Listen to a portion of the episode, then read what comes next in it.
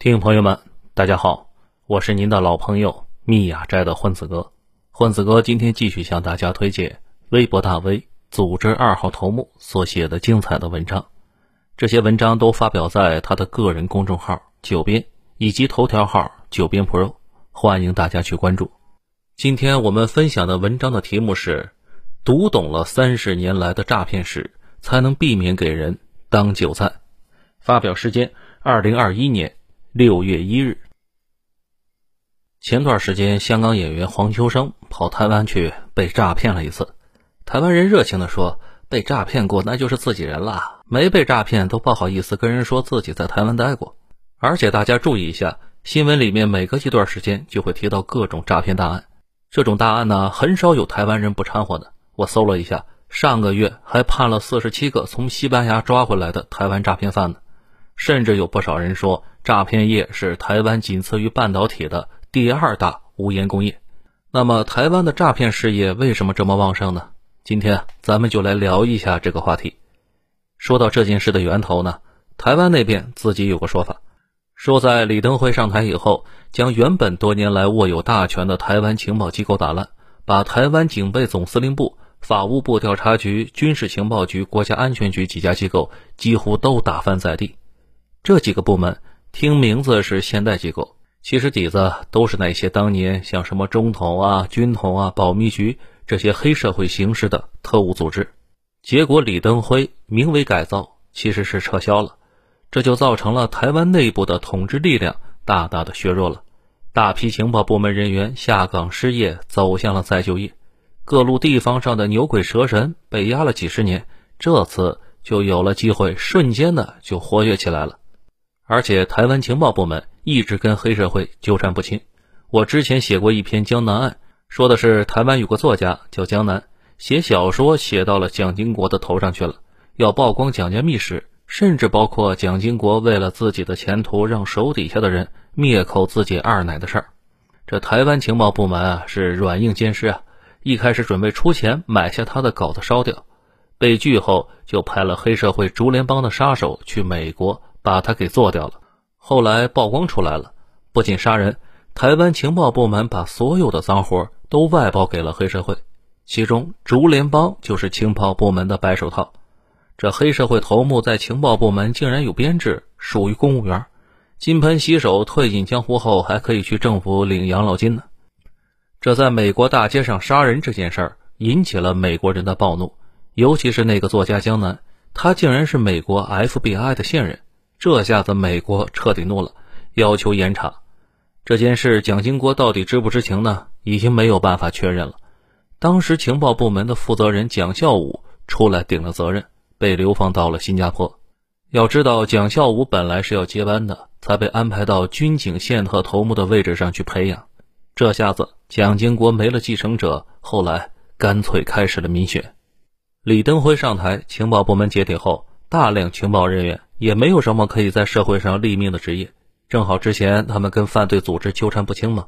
下岗后，他们才惊讶地发现，原来自己的关系网都在黑社会那里。于是果断投奔，用自己在政府的技巧改组了黑社会。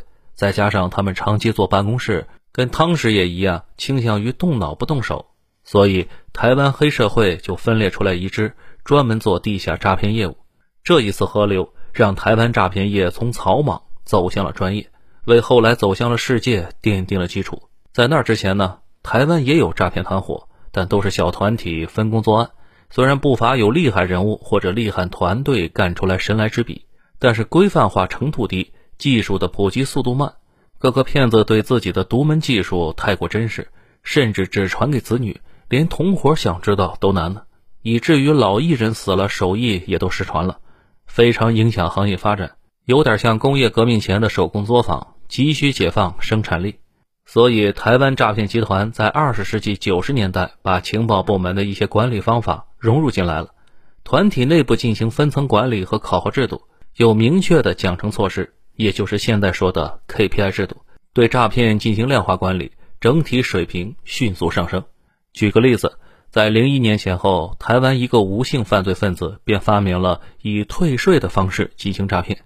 这个人手下有十套人马，这些人都必须接受严格的绩效考核，并实行奖惩制度。他们不仅以诈骗所得核定业绩，而且定期组团前往东南亚的度假胜地进行检讨总结。骗子们受到激励，业务提升很快。你说这业绩有多好呢？他自己说，最好赚的时候，一周便进账八千万元，而且还进行培训制。入行的新人们不再是以前的师傅带徒弟那样太低效了。而是由老手写教材，这个在行业内叫做话术本，在班级里面边讲边实践，甚至还有打分和考试。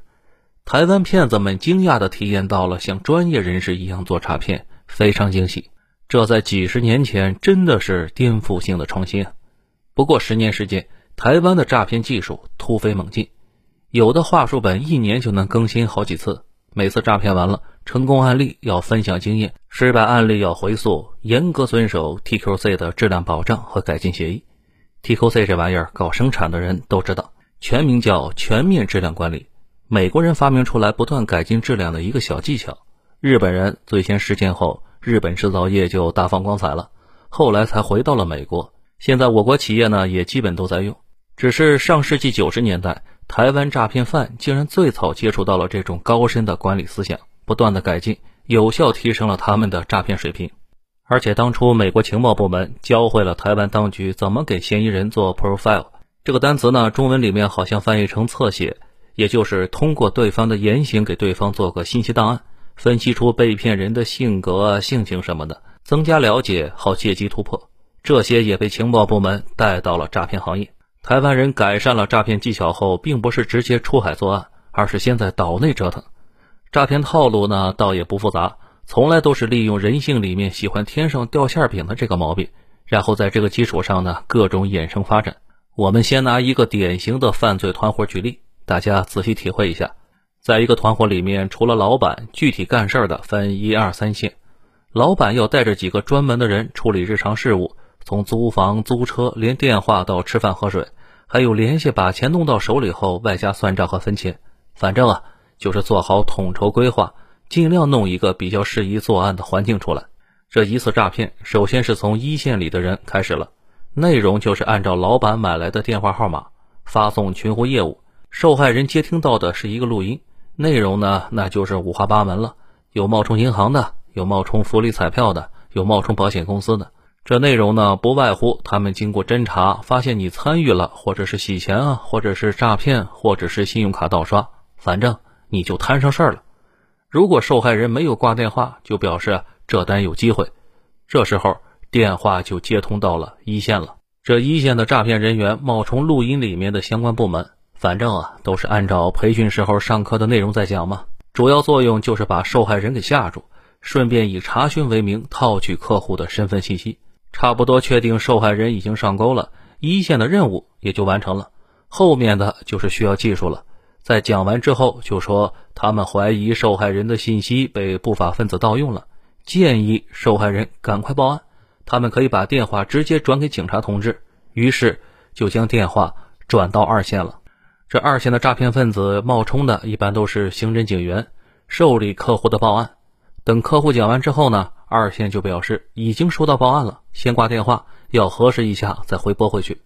为了让受害人更相信，这时候就不能拿手机打了。就要用座机给客户回拨回去了。他们用改号软件将来电显示为公安机关的电话。这二线冒充的警官再跟受害人讲，经过他的核实，怀疑受害人的身份信息被盗用了，涉嫌犯罪。用购买来的信息跟受害人去核对姓名、家庭情况等信息。这个时候，受害人发现警察知道自己那么多的信息，基本上也就深信不疑了。其实这些东西啊，在网上你就能买到，花两毛钱就能买到一个人的信息。等到二线掏问出受害人的余额，如果数目不太多呢，二线就直接骗受害人以保护账户为名转账汇款了。如果金额较大，二线就不能随便做主了，要保证成功率。这时候就要把电话转给三线了。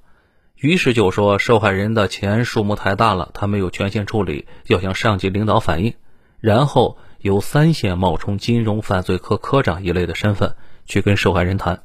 一般如果要出动三线，都需要考虑受害人的情况，确定哪个三线合适，然后才开始联系受害人。这三线啊，大多是经验丰富的诈骗惯犯，不但技术高明、经验丰富，而且反应特快，精通诈骗心理学。受害人时不时会突然出什么变数，三线隔着电话线，要随时判断、随时处理，心里急得要上墙了，但是在语气里面要一点都听不出来的。如果大家在大公司里面干过，您就知道，现在绝大部分跨国公司的售后也都是这么组织的。可见，台湾诈骗行业一直都在引领潮流的，而且也正是在那些年，台湾人开始引入传销了。台湾号称亚洲传销鼻祖，不过客观的讲，他们没那个本事独创，传销这个技巧也是从欧美传过来的。不过台湾因为地方太小，虽然当地各种套路齐备，但是注定没有办法做强做大。把诈骗事业做大，也是等到二十一世纪初来到大陆，算是开枝散叶了。虽然这些人因为生活习惯或者风格，在大陆不一定都骗到了很多钱，但算是推广了先进经验。有一段时间，传销组织在全国多个城市都能连区成片，甚至敢于对抗执法人员。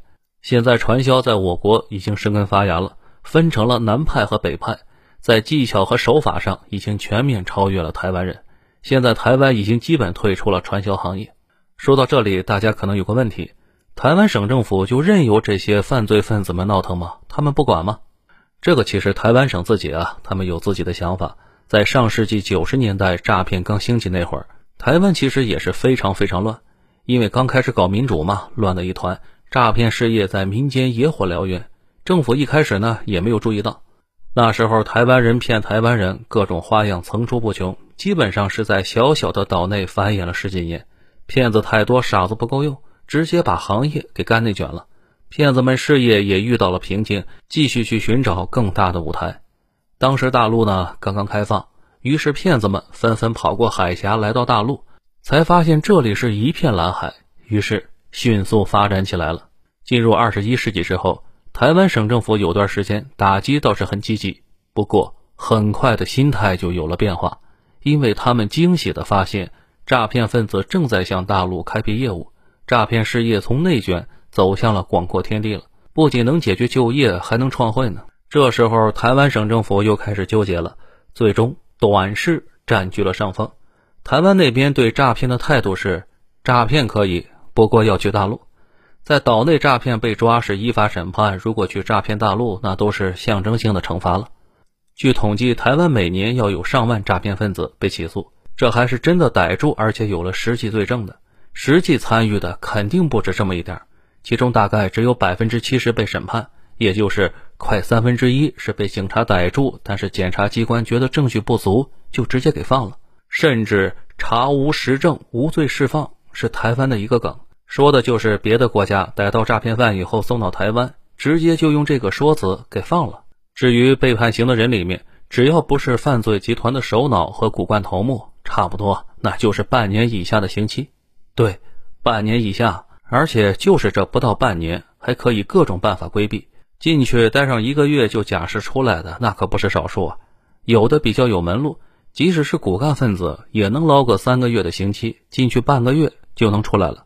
由于这局子里面关着的人，大部分都是诈骗进去的。大家可以在里面切磋技术、探讨想法，基本上相当于上了个短期培训班。等放出来，他们发现连原来出租的房子都还没有被屋主出租掉，头也不回，那就继续干上了。不过有些原来的马仔，说不定就升成主管了。老大出狱后，就只好重新创业，或者去当创业导师，到处搞点讲座什么的。就这样，台湾成了全世界最包庇诈骗犯的地区。由于收益和成本不相关，诈骗成功收益巨大，就算被抓呢，也不痛不痒。那么，这种套利空间的存在，让无数人激情飞扬的去大陆搞诈骗了。台湾诈骗团伙最早登陆的是福建沿海。据当地人的说法，这里在上世纪末开始有外出打工的人带着台湾人来这里，以招商引资的名义开始诈骗。当地人不知道他们是干什么的，只是觉得这些人很有钱，而且花钱非常大方，出手阔绰，而且没有老板架子。其实啊，这是诈骗团伙的一贯做法。在当地一定要给人好印象，方便自己办事，还可以发展眼线，随时给自己通风报信，逃避打击，甚至依靠当地无知群众来保护自己。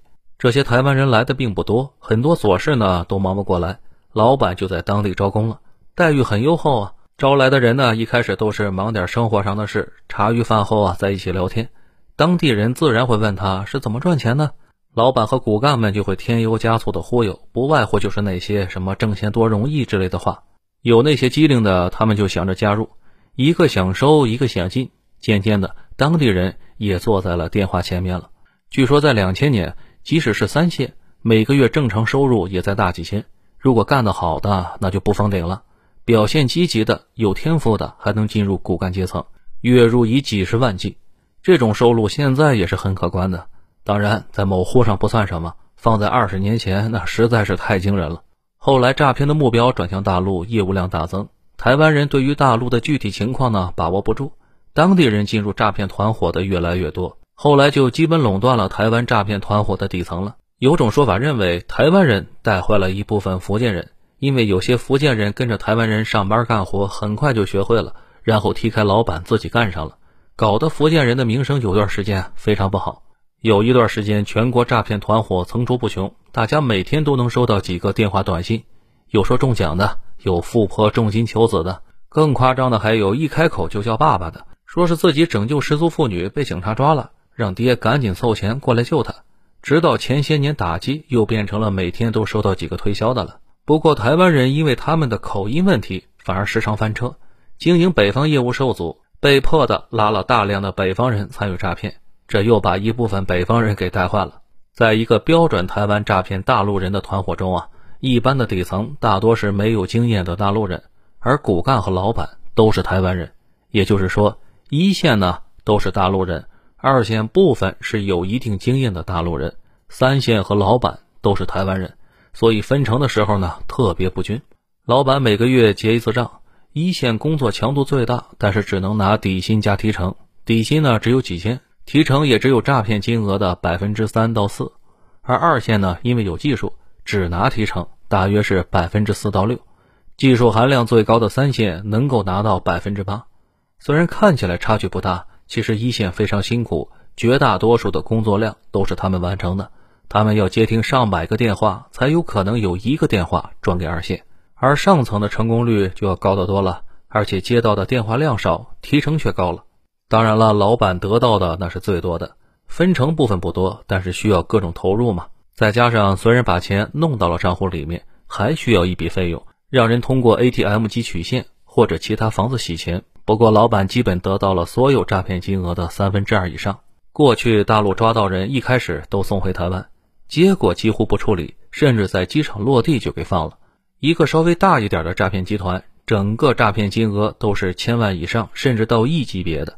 首脑骨干又得到了其中的大部分。这样的罪责在台湾一般判处的刑期只有两三年，这种程度基本上那就是鼓励诈骗了。当然也不是没有例外，有一个货被判了十五年，倒不是他骗的特别多或者造成的恶劣影响，而是这位骗子和其他人不太一样。一般台湾被抓的诈骗分子都是骗的大陆人，而这位呢，却是跑到大陆来专门远程去骗台湾人。他可是不走寻常路，所以他被大陆抓住以后，按照执法权呢，被交给了台湾，然后就被顶格判了足足十五年。其他国家一开始各国抓到人也是驱逐出境送来台湾，结果好多次一落地，台湾警方就以证据不足把人给放了。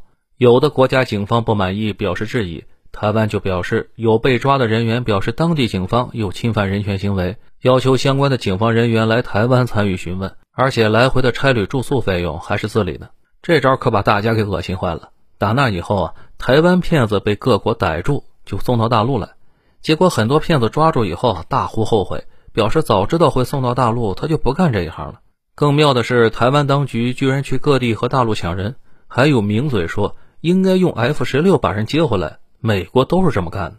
美国爸爸表示：“我没有，我不是，我不知道。你别乱说。再说，老子抽你！”大陆一开始还有几次把人送到了台湾，结果几次下来看到台湾当局的做法，就再没有人理他们了。现在台湾诈骗犯是经常送到大陆受审的。这台湾诈骗走到现在，已经基本实现了劳资分离。什么意思呢？就跟上市公司一样，诈骗主犯往往躲在美国或者台湾。他们都有合法产业，用这些合法产业来洗钱。他们遥控着越南、柬埔寨这些国家的诈骗团伙来作案。诈骗团伙的骨干们也不和那些一线打电话人员在一起，而是在另外一个地方办公。如果出了问题，最大的大佬自然是没法被抓的，骨干们往往也能躲掉，被抓的经常是小弟。等到风声过去了，大佬出钱，骨干出力，很快就可以重新组织起来。所以这也是为什么诈骗团伙就跟雨后春笋似的，根本就抓不完。既然在海外作案，难免会对所在国下手的。有一个史上最缺德的诈骗案，就发生在泰国。有个台湾骗子冒充了一个大寺院，按照当地佛教组织的网站，他们把对于捐钱比较积极的公司和个人都记录下来了，然后打着举办一个大的宗教活动的名义，把几十家公司和上百人都给骗了。结果过了一个多月，这事情才暴露。这在宗教国可是太恶劣了，当地警察挖地三尺抓人，结果动静闹得太大，而且三天才找到这些人的下落。结果，这群台湾人啊，早跑了一个精光，只抓到几个外围马仔。还查到一个数据：二零二零年，全国公安机关共破获电信网络诈骗案件三十二点二万起，抓获犯罪嫌疑人三十六点一万名，止付冻结涉案资金两千七百二十二亿元，劝阻了八百七十万名群众免于被骗，累计挽回经济损失一千八百七十六亿元。当然了，这些不一定全是台湾诈骗犯干的。只是说诈骗案这事儿实在是太多太多了，而且台湾那边对抓捕诈骗犯消极也是有原因的。众所周知，台湾的经济最好的就是半导体那部分，相关产业的工作者呢也都过得很不错，其他人也就那样，吃的住的都一般。我十年前去过一次台湾，疫情前又去过一次，变化非常非常小，感觉破旧了一些，而且以前没觉得，现在看着满大街摩托非常碍眼。